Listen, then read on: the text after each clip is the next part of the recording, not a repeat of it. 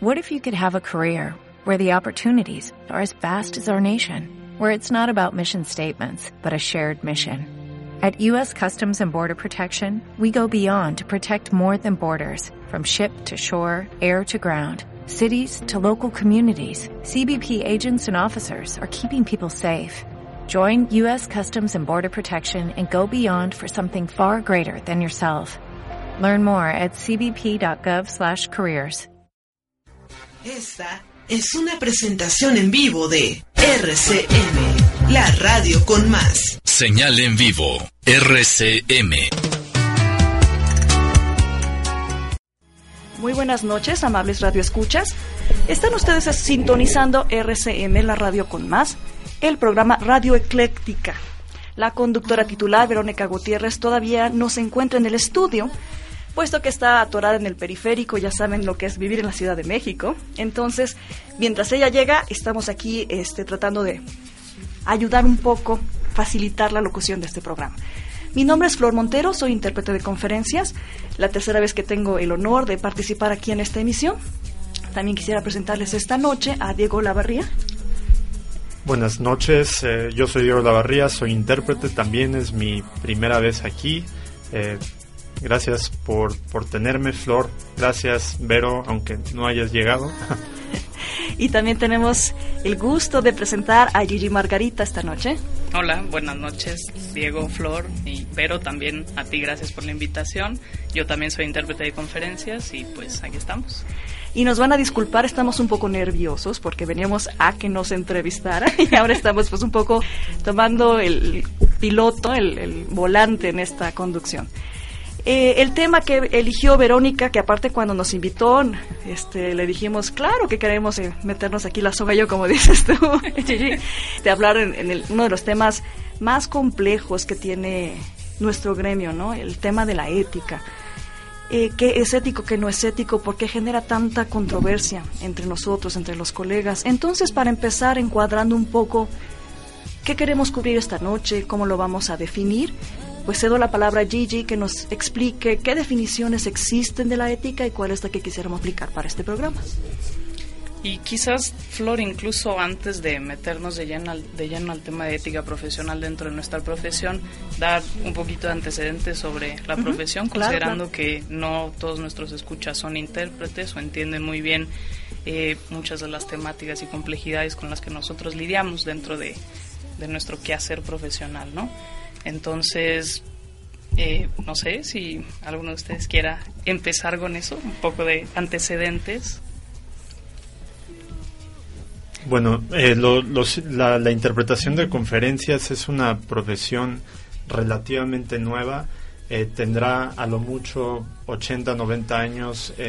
los primeros intentos por hacer interpretación de conferencias fueron a finales del siglo XIX, si mal no recuerdo, en unas conferencias de, de Luis eh, Pasteur y básicamente eh, desde entonces eh, la profesión ha, crecido de forma exponencial a nivel técnico y demás.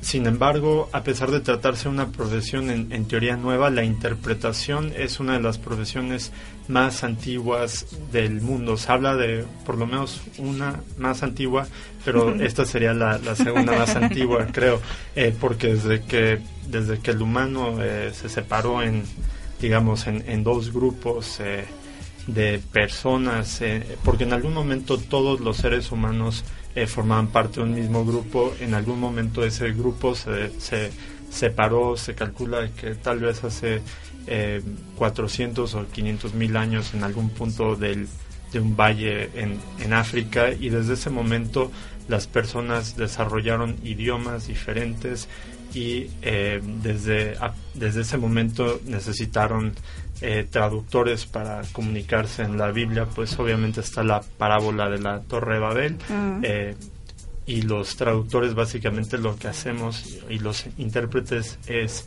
cerrar esa brecha.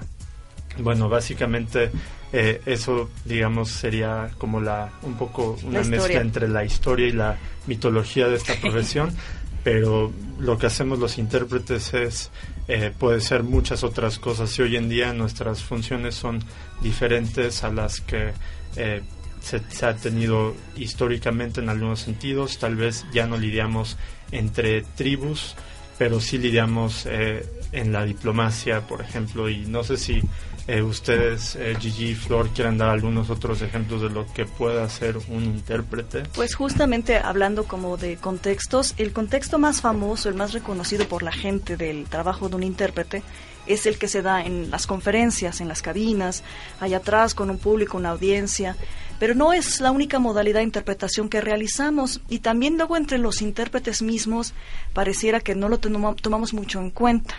Hay interpretación corporativa que hace la gente dentro de pues una empresa, hay interpretación legal dentro de un tribunal, hay interpretación de campo, por ejemplo, la gente que está en una fábrica y está llegando ahorita la conductora titular Verónica Gutiérrez, cosa que nos da gran alivio.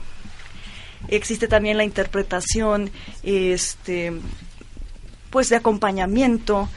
Hay diferentes variantes que a lo mejor también valdría la pena como explicar su relevancia. Perdón, Gigi, te, estaba yo interrumpiendo. Eh, no, iba, iba a comentar un poco sobre la misma línea que quizás, y nosotros en nuestra presentación nos presentamos como intérpretes de conferencia porque creo que es lo que consideramos es más fácilmente identificable o conocido por, por el público en general. Eh, sin embargo, como bien dices, existen varias técnicas y muchas más modalidades que dependen mucho de la situación comunicativa. Y retomando un poco lo que decía Diego, el hecho de que se trata de una profesión joven, por lo menos dentro de este intento de profesionalizarla, de establecer condiciones de trabajo, de establecer el cómo nosotros nos vamos a desarrollar dentro de cualquier situación comunicativa que se nos presente para facilitar la comunicación, pues creo que esto da, da pie muy bien para poder empezar a tocar el tema central de, del programa de hoy, ¿no? Que es ética profesional. Yo quiero este, hacer acto de presencia. Aquí levanto mi mano virtual para avisar, eh, bueno, mi llegada, fanfarrias, por favor. Pero la razón por la que estamos aquí reunidos es precisamente para hablar de ética. ¿Ustedes, chicos, ya se han presentado? en su totalidad. Tenemos, por favor, para todas las personas que nos están escuchando, esperemos estar llegando a nuestros colegas intérpretes, esperamos también llegar a gente que no conoce la profesión. Y aquí a mi derecha, por favor, ¿a quién tengo? Flor Montero. Gigi, Gigi Margarita. Eh, Diego Lavarría. ¿Tienes una definición sobre ética? Pues lo primero que nos planteamos cuando nos presentaste la posibilidad de estar aquí a tratar este tema fue precisamente eso, ¿no? La dificultad para definir qué entendemos por ética profesional es un término que utilizamos con mucha frecuencia, eh, pero que no necesariamente, para el que no necesariamente tenemos una definición muy clara. Entonces, creo que esa es una buena manera de arrancar el programa dándonos un marco conceptual de a qué nos vamos a estar refiriendo. Bueno, la ética profesional en términos más generales se entiende como cualquier esfuerzo por em, sería buscar regular una profesión buscando no solo el bien del profesional que, que la ejerce, sino también y especialmente quizás el bien de todo el sistema, es decir, todas las personas que se involucran dentro de ese eh, contexto profesional. En nuestro caso, los usuarios, servicio de interpretación y, por supuesto, nuestros oradores, contratantes y demás. Entonces es una manera de poder establecer cuáles son las reglas del juego para poder realizar nuestra, nuestra labor de mediación lingüística e intercultural. Quizá antes que eso vale la pena aclarar un poco de dónde viene la palabra ética y cuáles son sus otras asociaciones. Eh, la ética como tal es una eh, nace de una discusión filosófica. Eh, la ética es contrario a la moral que normalmente refiere a los códigos conductas aceptados de forma social o cultural la ética es, una es un código de conducta reflexionado en el que se hace una distinción sesuda y racional entre el bien y el mal. Eh, los filósofos de la antigüedad, particularmente Aristóteles, desarrollan la ética como una serie de principios que son, en cierto sentido, más avanzados y más eh, razonados que la moral. Es algo que se obedece a partir de la costumbre, mientras que la ética es una serie de, reglas de acción deliberadas. Eso obviamente aplica para la ética profesional, sin embargo, de cierto modo, la ética profesional se ha convertido en sinónimo de códigos de conducta profesionales también. Y yo creo que esa distinción es muy importante hacerla porque finalmente como miembros de grupos humanos siempre pertenecemos como a un colectivo. Somos miembros de familias, de sociedades, de naciones y en nuestro caso somos miembros de gremios. Y muchas de las creencias que tenemos en el gremio muchas veces son heredadas y puede que hayan tenido una razón, una validez de ser cuando se generaron, pero muchas otras de ellas se vienen heredando sin cuestionarse, porque vienen como de una autoridad. Se nos olvida pensar que el mundo cambia constantemente, que no lo que funcionó en el pasado puede seguir funcionando el día de hoy, que cada caso es individual y que cuando somos muy rígidos en establecer este, algunas máximas de conducta, perdemos capacidad de adaptación a la situación que estamos viviendo momento tras momento.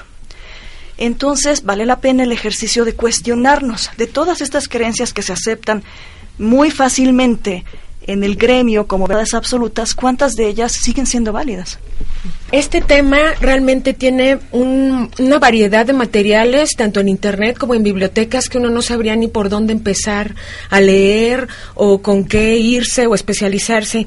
Yo, en lo personal, la opinión que tengo y que pues se aplica más a la parte práctica, si me lo permiten, es que a partir de decir la verdad en mi trabajo y expresar lo que pienso y lo que siento, es mucho más fructífero que quedármelo eh, callado. Claro que todavía tengo mucho que aprender en la forma en que lo digo, en las emociones que esto me puede traer, pero me cae muy bien el hecho de poder decir la, la verdad. Y yo creo que ese es uno de los valores que, que me llevan pues casi de la mano a la ética.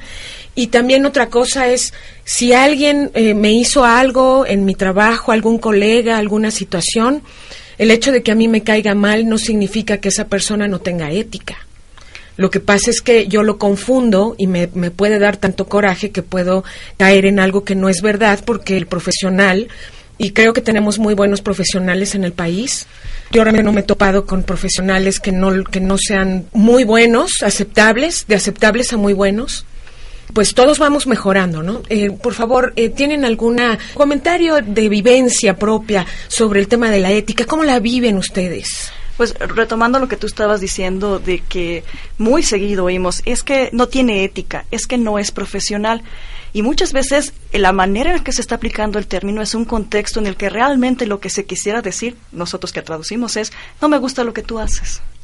Pero el hecho de que a mí en lo personal esta conducta que tú tuviste no me guste, no significa inmediatamente que tú no seas ético. Esa es una distinción que creo es importante hacer.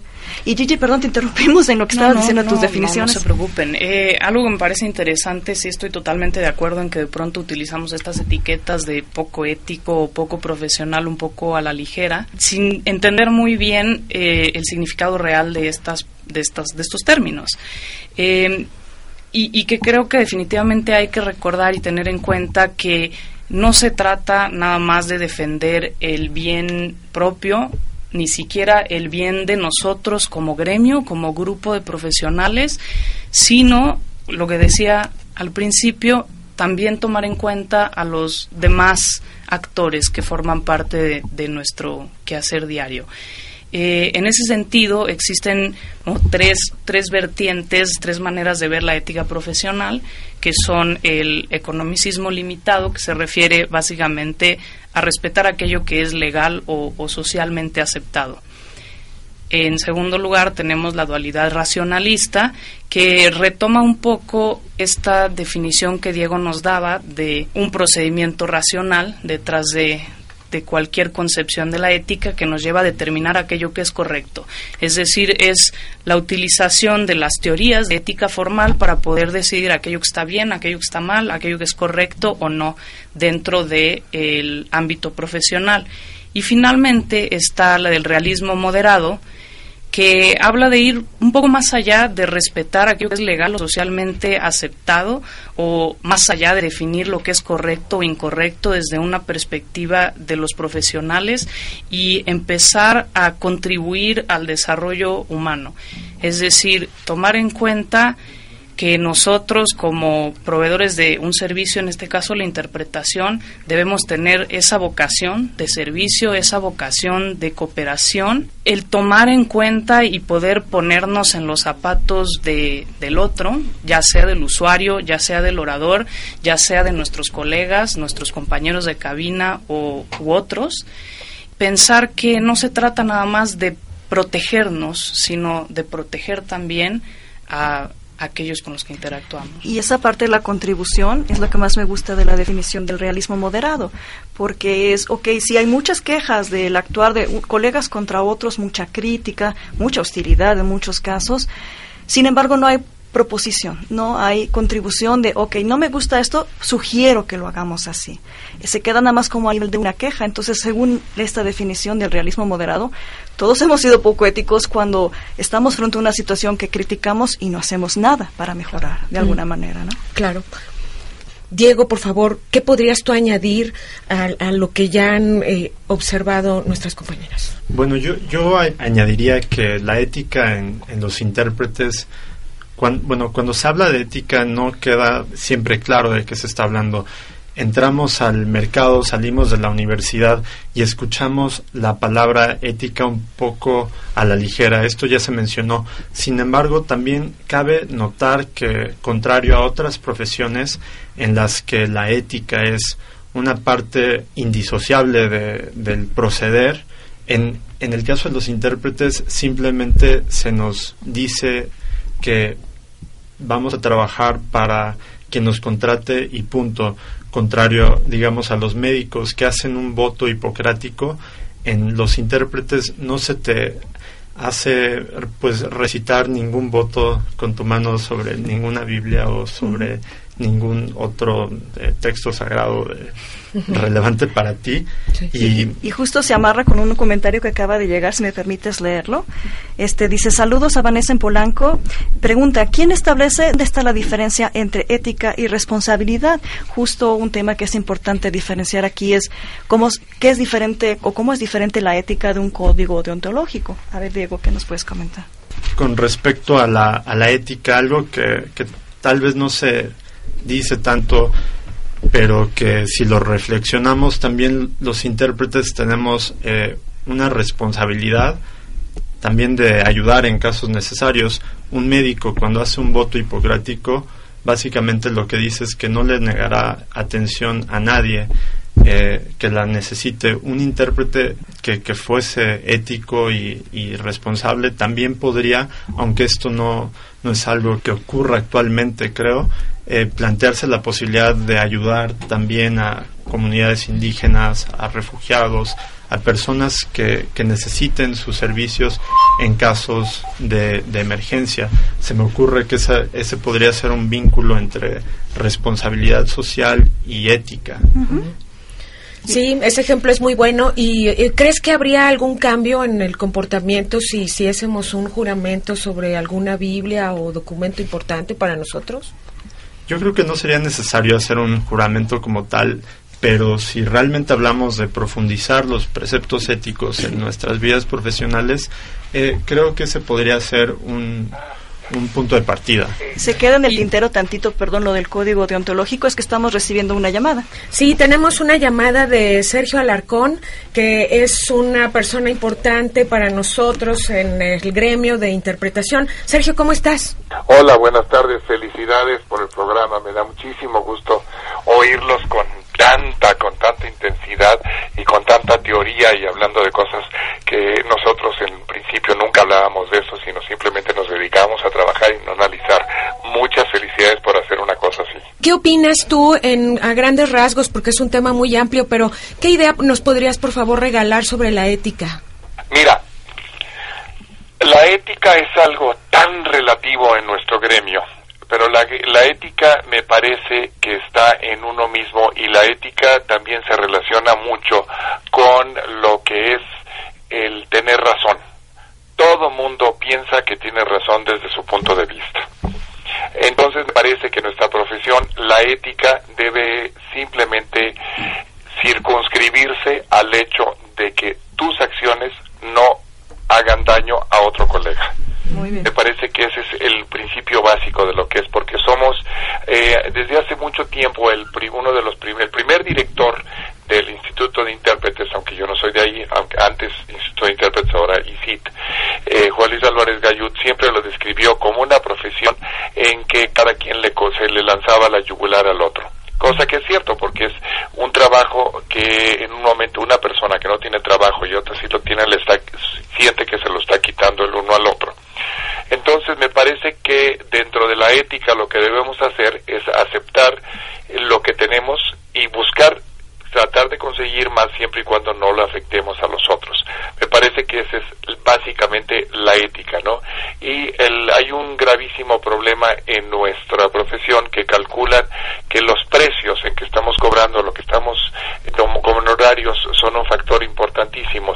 A la larga y a fin de cuentas no son tan importantes como las condiciones en que se ofrecen esos precios. Y tenemos que asegurarnos que vivimos en un mercado de libre mercado, a la redundancia, en el cual tenemos derecho a ajustarnos a lo que sea, inclusive las asociaciones internacionales a las que pertenezco y he pertenecido, como la IC, como tal, ya ni siquiera tienen una tarifa mínima, sino cada quien lo escoge. Entonces, creo que la ética concierne básicamente a no hacerle daño a tu compañero. Mm. Pues todos aquí eh, estábamos moviendo la cabeza mientras ibas hablando en afirmación y te agradezco mucho, por favor, que nos hayas dado este punto que yo creo que mucha gente está de acuerdo y te mandamos un abrazo. Sobre todo viniendo del que es toda una autoridad, pues este nos hace sentir que vamos bien en esta discusión. gracias, Sergio. Al contrario, muchas gracias, Flor. Yo creo que van estupendamente bien y nada más recuerden que por favor no se vayan a contagiar de un gran mal que tenemos en nuestra profesión. Dos grandes males. Uno es la arrogancia y la otra es la bulia. Entonces hay que tener mucho cuidado en eso. Ahí tienen una psicóloga experta que les puede explicar a qué me refiero con ambos casos. Pero eh, la arrogancia es uno de nuestros grandes, grandes defectos como intérpretes. Si logramos bajar el índice de arrogancia y el y, su, y bajar el índice de abulia, como gremio vamos a lograr muchas cosas. Se acuerden que somos una profesión muy, muy joven y que además individualmente no podemos lograr nada, pero como gremio sí lo podemos lograr. Y ustedes van en un camino extraordinario y además aprovechando todos los medios posibles. Gracias a nombre y como yo, presidente fundador del colegio, les agradezco el que estén haciendo esto. Gracias, Sergio. Gracias, Sergio. Gracias. Puedo nada más dos comentarios a lo que decía Sergio. Finalmente sí hay mucha arrogancia en el medio. Hay que recordar que la arrogancia siempre es un es una compensación a alguna cosa que nos está haciendo sentir inferior entonces, cuando hay estas conductas de arrogancia, hay que tener tolerancia al compañero porque pues parece que hay una necesidad superior que no está siendo gratificada. Y en cuanto a la bulia, e, esa apatía que hay tanto en el gremio es en el fondo una creencia de que no se van a poder cambiar las cosas, entonces ¿para qué moverle? Ese es el llamado más importante que creo que deberíamos hacer en este programa. ¿Por qué piensan eso? ¿Por qué pensamos eso? ¿Por qué esa apatía? Y con esta pregunta eh, los dejamos un minuto para que vayamos a una pausa y regresamos con nuestros invitados. El tema es ética en la opinión de intérpretes lingüísticos profesionales. Regresamos.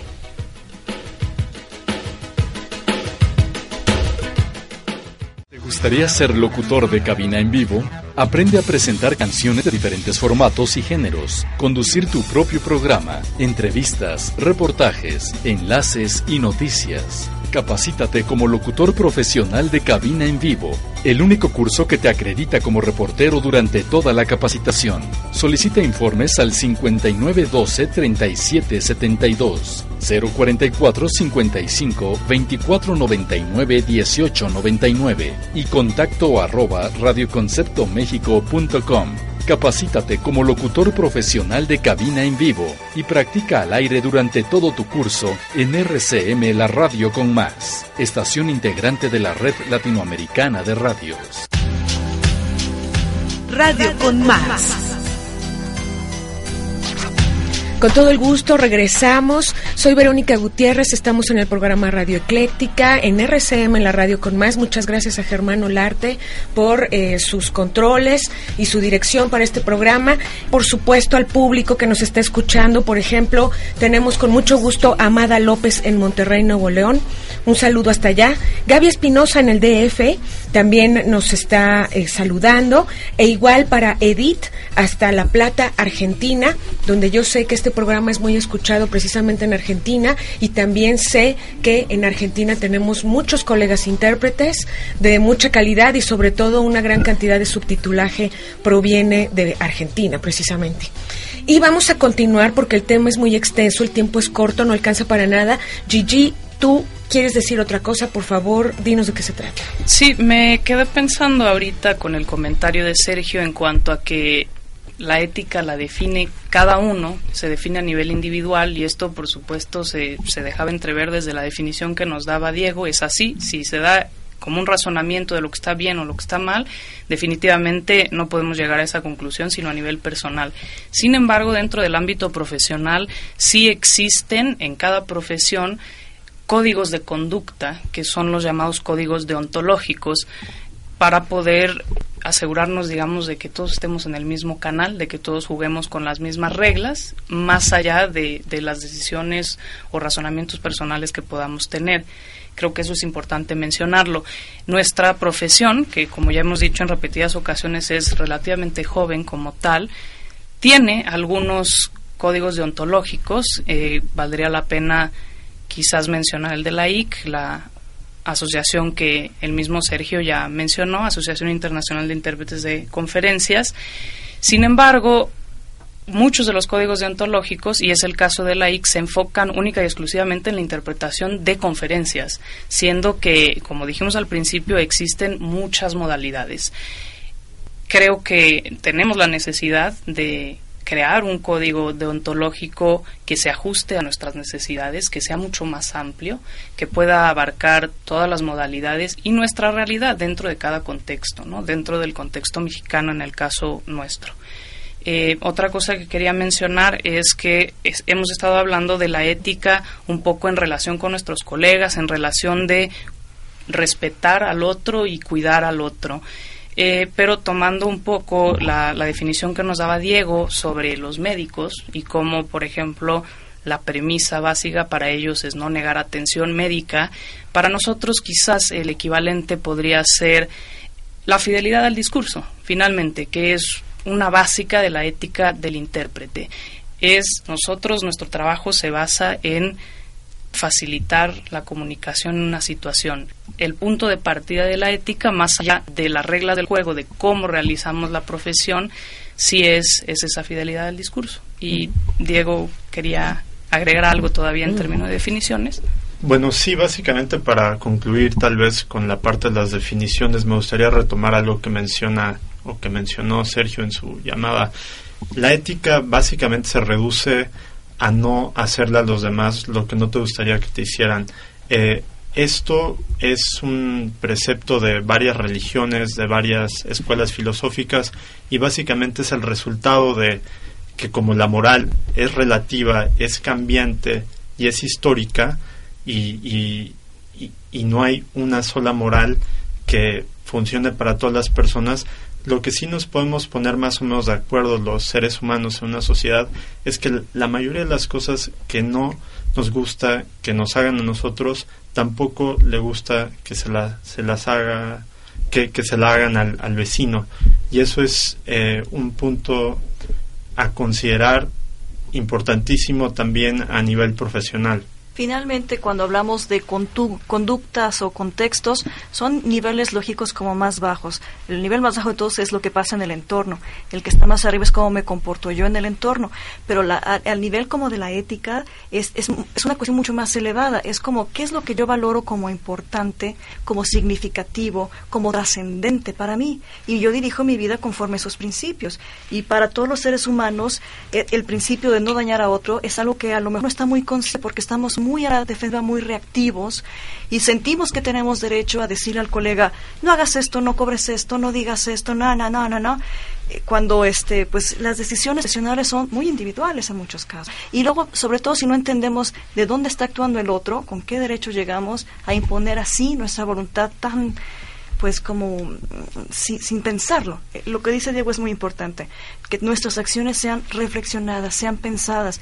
¿Cuál es la causa de mi comportamiento que pudiera ser algo que es un trauma mío, un, problema mío a resolver y cuáles son las consecuencias de la forma en la que yo estoy actuando. Puedo yo pedir condiciones, pero si no lo hago de una forma asertiva pero humana, en lugar de que me haga más negocio, me lo voy a quitar. Y luego mucha gente pregunta, ¿a mí por qué no me hablan las agencias? Pues, ¿qué está pasando con tu actuar, no? Claro, además es, eh, es necesario que también nosotros aprendamos como independientes a negociar los trabajos en los cuales nos comprometemos.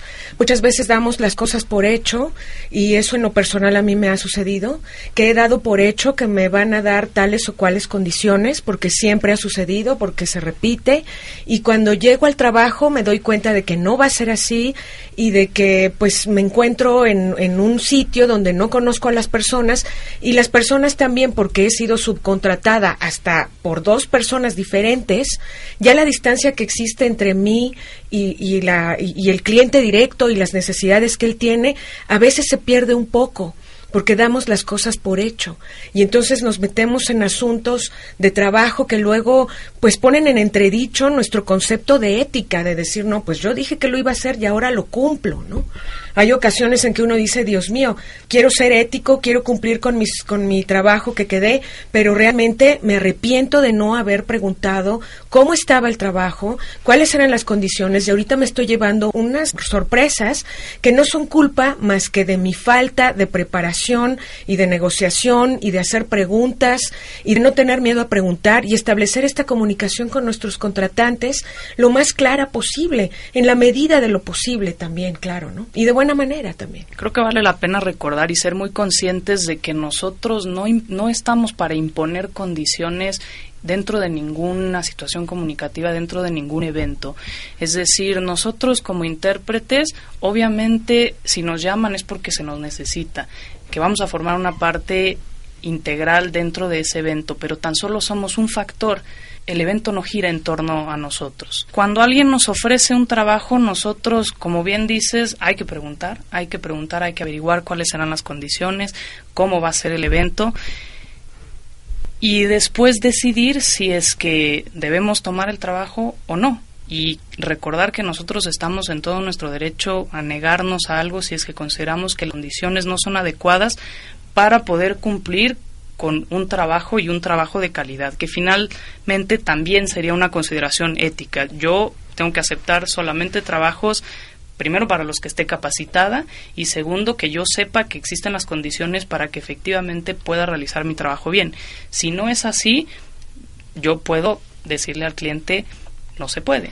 O tratar de, de lograr, como dices, negociar, tratar de hacerle entender que no se trata de caprichos, que se trata de algo que va no en beneficio mío, sino en beneficio del evento, en beneficio de la comunicación. Creo que eso es importante, porque muchas veces cometemos el error de reaccionar mal, de ponernos a pelear cuando sentimos que se nos ofrecen condiciones por debajo de lo que se considera aceptado, por debajo de lo que consideramos necesario, ¿no?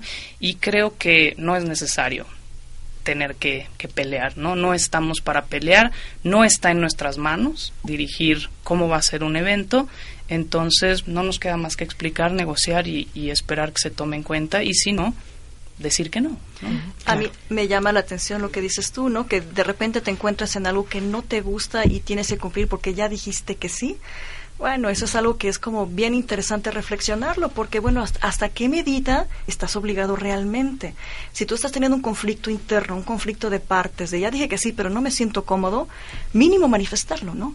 Por ejemplo, que te hacen trabajar con un equipo de muy mala calidad, bueno, no vas a decir que no, porque la agencia no te vuelve a hablar y todas estas cosas que pasan por la mente, pero sí podemos advertir al cliente, voy a hacer mi mejor esfuerzo, pero no me puedo responsabilizar de un mensaje que no estoy escuchando al 100%. ¿No? Ese tipo de cuestiones sin ser agresivos, sin agarrar la bolsa y salirse porque, pues, no sé, en una consecutiva el ponente no se detuvo para que yo hablara o no me dieron este X o Y situación, ¿no? Mínimo, uno como intérprete tiene el poder de expresar de una forma asertiva, digna, porque finalmente queremos tener condiciones de trabajo dignas, también humanas que haya más respeto entre los colegas, con hacia los clientes, entre las agencias, que, que realmente nos dediquemos a aquello que nos compete y dejemos de meternos en cosas que no nos corresponde juzgar, ni hablar, ni ventilar públicamente, ¿no? Claro. Diego, por favor, ¿tienes algo que decir? Manifestaría que estoy de acuerdo con, con, lo que se ha mencionado hasta ahora. Creo que como intérpretes tenemos la responsabilidad de, de demandar ciertas condiciones de trabajo, pero también de expresar nuestras necesidades de la forma más sensata posible. Si le explicamos al cliente que esto lo hacemos porque es algo que le conviene a él, porque es algo que conviene a la comunicación, definitivamente vamos a tener mejores posibilidades de ser exitosos en nuestras demandas.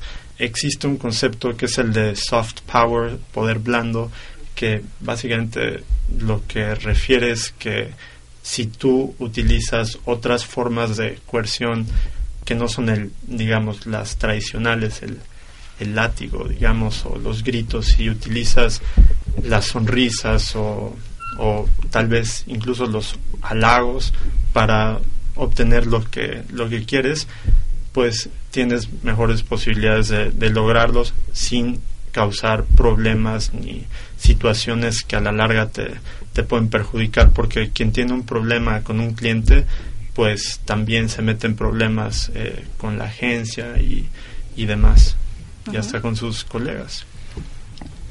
Sí, vamos a, a continuación, por favor, a mandar unos saludos porque eh, son muy importantes los escuchas para nosotros.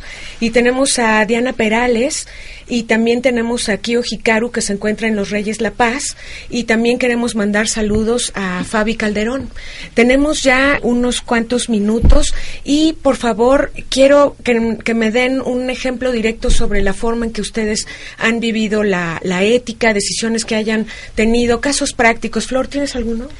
Me viene a la mente este comentario que escuchamos tanto en el gremio, ¿no? Es que este cuate no cobra suficiente porque no tiene autoestima. A mí eso, no sé si se tenga que ver con la ética, pero tiene que ver con algo como que yo valoro a, nivel personal. Es un juicio muy severo, es un juicio no fundamentado en la realidad y, en mi opinión franca, el que está intimidando a otros para obligarlos a que cobren lo que él cobra, en el fondo es por miedo miedo a que no lo van a contratar a él como contratan a los demás. Entonces, ¿quién es el que no tiene autoestima ahí? Claro, y además, como decíamos, nos, nos gusta juzgar, pero no nos gusta ser juzgados. Volvemos a lo mismo, no hacer lo que no nos gustaría que nos hicieran. Gigi, ¿tienes algún caso que recordar? Pues más que compartir quizás un caso muy específico, se me ocurre tal vez compartir mi perspectiva sobre una situación que creo que se da con mucha frecuencia. Nosotros, la mayoría de los intérpretes de conferencias, creo, trabajamos como profesionales independientes, muchas veces a través de agencias, que son las que fungen como intermediarios con, con los clientes y quienes nos llaman para ir a un evento.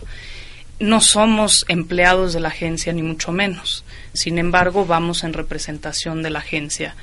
Entonces, uno de los casos muy sonados creo que es que en un evento quizás el cliente o quizás alguien del público se acerque contigo para, para pedirte tus datos, tu tarjeta de presentación, tu información para poder contactarte de manera directa, saltándose a la agencia, es decir, ¿no? Creo que ese es, un tema a veces un poco controversial, a veces un poco espinoso. Eh, Vero, lo comentábamos hace rato fuera del aire, que hay gente que, que considera que no es, no es grave, no pasa nada y en cambio hay otros que, que realmente lo toman muy en serio.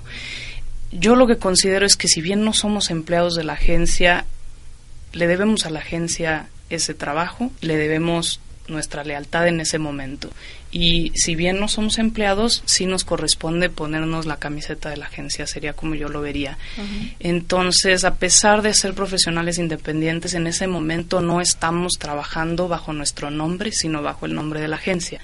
Y creo que es importante recordarlo, también tomando en cuenta algo que decía Sergio sobre nuestros egos. Es difícil tener que ponerte una camiseta diferente cuando vas a eventos de diferentes agencias, el dejar tu nombre de lado, el que tal vez la satisfacción de que alguien se te acerque a decirte que le gustó tu trabajo o que le gustaría contactarte para más eventos puede ser tentador, también a nivel económico, pero que a final de cuentas la agencia también va a ser alguien que te pueda dar trabajo en más de una ocasión, ¿no? Entonces, ya sea que lo veamos desde un punto de vista ético, en términos de que le debemos lealtad a quien nos llevó ahí, o incluso como una estrategia económica de, de nuestras finanzas personales, a final de cuentas, alguien que se te acerca en ese momento es tan solo un posible contratante. Mientras que con la agencia, si tú ya tienes una relación laboral, creo que es algo que vale la pena cuidar. Tenemos una opinión. Eduardo en el Distrito Federal. Pienso que no se puede discutir sobre ética al margen de las condiciones laborales realmente existentes. La ética es relacional, es decir, solo puede establecerse a partir de relaciones sociales y laborales que en muchas ocasiones son desiguales e injustas. ¿Se puede hablar de ética de la profesión de ustedes, que es intérpretes, sin hablar de la ética de las agencias y de los clientes? ¿Qué dices, por favor? Eh, a mí me parece que, que, bueno, que la ética es un, es un asunto personal que tiene trascendencia social, como bien dice Eduardo. Yo creo que, que efectivamente para que exista un gremio ético tanto intérpretes como agencias como clientes se tienen que comportar éticamente, también técnicos. Si las otras partes de la ecuación no se comportan de manera ética, pues definitivamente eso va a perjudicarnos a todos. No creo que el intérprete esté solo en su en su responsabilidad de ser ético, también lo tienen que ser las agencias. A veces sucede que las agencias dicen mentiras o negocian con el cliente y ofrecen condiciones subestándar y luego le dicen al intérprete que no es por ello, sino porque el cliente no puede o cosas así. Y eso, aunque le permite a la agencia ganarse un cliente en ese momento, está perjudicando al, gremio y, por lo tanto son, son, son temas que se tienen que atender. En el momento en que nosotros como intérpretes vamos a un, a un evento, somos un equipo y estamos en representación efectivamente de una agencia y si la agencia no se comporta éticamente, pues va a ser difícil que el conjunto lo, lo sea.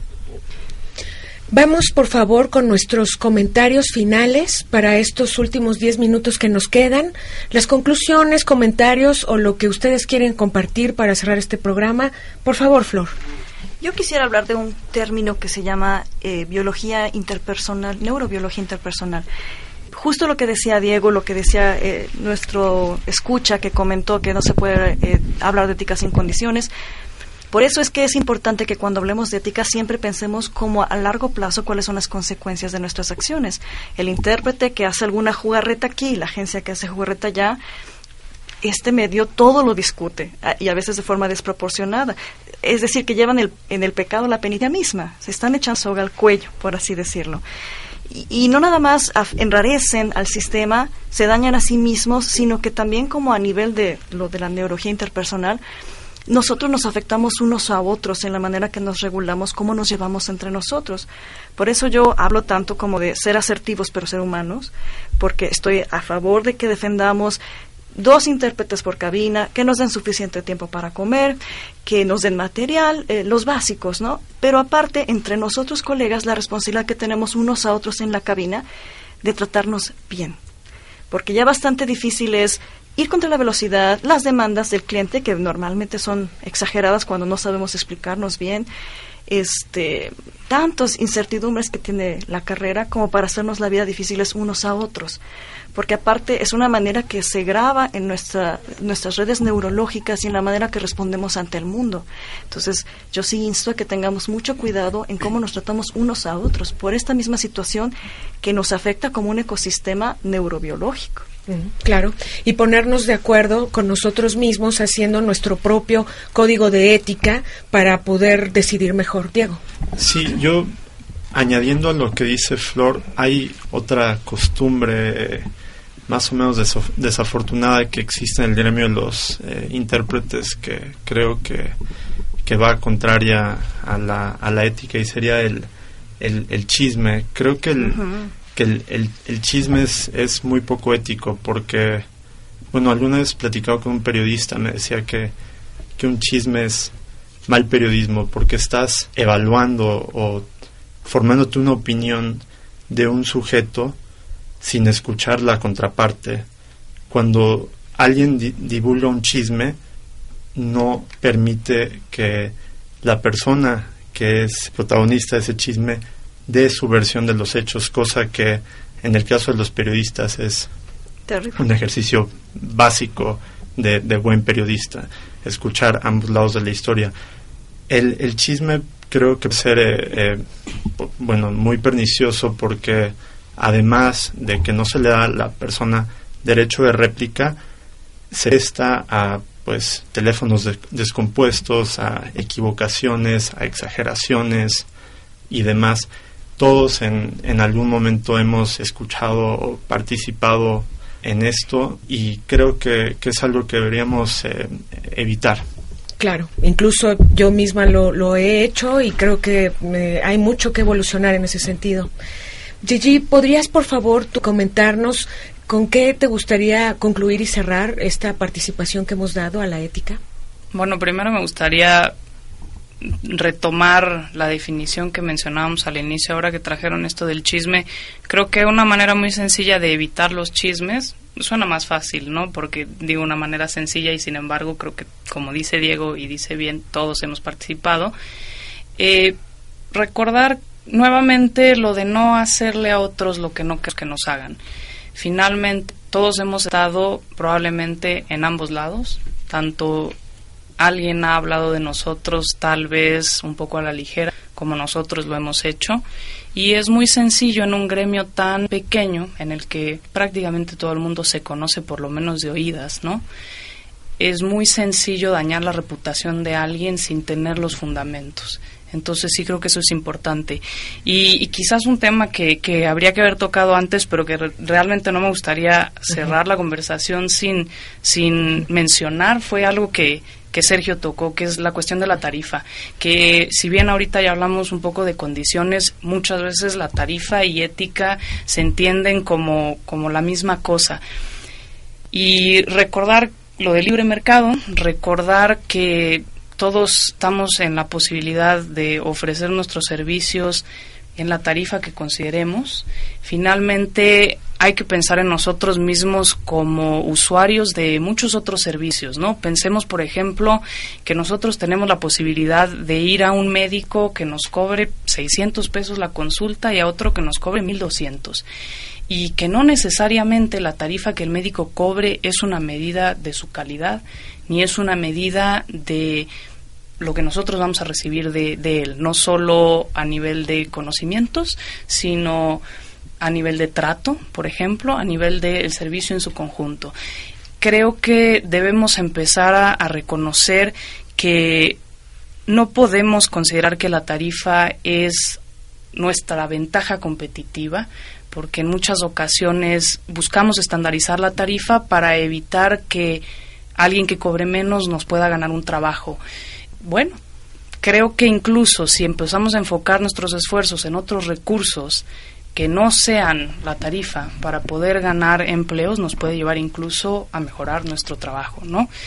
y mencionar que incluso esta cuestión de las tarifas estandarizadas puede llegar a ser ilegal en algunos casos, ¿no? Está el tema de la colusión. Ayer estábamos leyendo, Flor y yo, un artículo bien interesante sobre una multa a la Asociación de Intérpretes y Traductores en el País Vasco por ponerse de acuerdo en, una tarifa estandarizada. Aparte, la tarifa estándar ya no te da cabida a crecimiento. Si jóvenes y rucos vamos a cobrar todos lo mismo, entonces ¿dónde está el premio a tu avance y tu talento y tu mejora continua? No, y ¿saben que Este, ese programa, ese tema, yo creo que tiene que ser aparte y con otro tiempo y también ponernos a pensar al respecto. hemos hablado en este programa sobre la ética en cuanto a la fidelidad del discurso, hemos dado la definición, Tuvimos bien la llamada de Sergio Alarcón, donde nos habló de, la, de las dos cuestiones que nos pueden afectar muchísimo, entre ellas la arrogancia, y también estamos pensando ahorita en el libre mercado, en que tenemos que tener unas condiciones bien negociadas, en que la ética es algo relacional y también que sería muy bueno evitar los juicios y los chismes que van de la mano. Ahora les tengo un reto, por favor, nos quedan tres minutos. Yo les agradezco mucho su presencia, agradezco mucho a los escuchas, la preparación que ustedes le han dado a este programa, porque no quisieron hablar a la ligera, porque ustedes son profesionales en todo lo que hacen, incluso en una aparición radiofónica, en esta invitación que yo les di y que ustedes amablemente aceptaron todo mi respeto para ustedes, mi agradecimiento y el reto es, digan por favor una frase corta para definir en pocas palabras lo que significa y con qué cierran la ética. Por favor, ¿quién quiere iniciar? Será muy sorpresivo, Diego. Pues ¿Puedes tú lo, dijimos todo el programa, podríamos decirlos los tres al unísono. No le hagas a otros lo que no quieras que te hagan a ti. Que te hagan a ti, exactamente. Antes de cerrar, no sé si eh, me aprovecho estos minutos que quedan. Otra cosa que quise mencionar durante el programa y que no tuve tiempo es el tema de la discriminación. A veces como intérpretes te encuentras, como intérpretes nos encontramos en situaciones en las que se discrimina, ya sea que el ponente cuente un chiste machista o que alguien haga un comentario racista. A mí me ha sucedido que gente del público hace comentarios sobre el ponente, sobre un ponente de ascendencia africana que dice, hace un comentario eh, despectivo. al respecto de su color de piel. En esas situaciones creo que también, a pesar de que puede ser difícil, creo que nosotros, si en algún momento el discurso nos vemos obligados a reproducir esos comentarios, tal vez, como yo hice en esa ocasión, al final me disculpé con esta persona por tener que hacer ese comentario y eso me hizo sentir mejor me hizo sentir que a pesar de que tuve fidelidad con el discurso, de todas formas no fui, digamos, infiel a mis principios. Claro. Eh, hablaste a título personal y claro que se vale, totalmente. Claro. Nos despedimos ahora que ya son las nueve. Les agradezco mucho. ¿Quieren mandar saludos eh, de cierre a alguien a quien tengan especialmente ganas de saludar? ¿A sus alumnos? ¿A sus eh, colegas? Saludos a mis hijos. Pues sí, a mis alumnos, ya lo dijiste tú, Vero, si es que alguien está escuchando. Saludos a mis colegas. y gracias a ti, Vero, por la invitación. gracias, Vero. Gracias. Por el valor que tienes por abrir estos temas. Nos, vamos a, eh, nos vamos a seguir abriendo, si ustedes me lo permiten con todo gusto. Esto fue Radio Ecléctica, RCM, la radio con más. A continuación, por favor, no olviden que hoy es día de tres enigmas eh, al gato y lo conduce Germano Larte. A continuación, disfrútenlo porque siempre le salen muy bien sus programas, por eso es el profesor de locución de esta ah. estación. Entonces, nos vemos para la próxima. Cuídense mucho. Un abrazo. Gracias a todos ustedes. Gracias, Gracias Vero. Un beso. Gracias.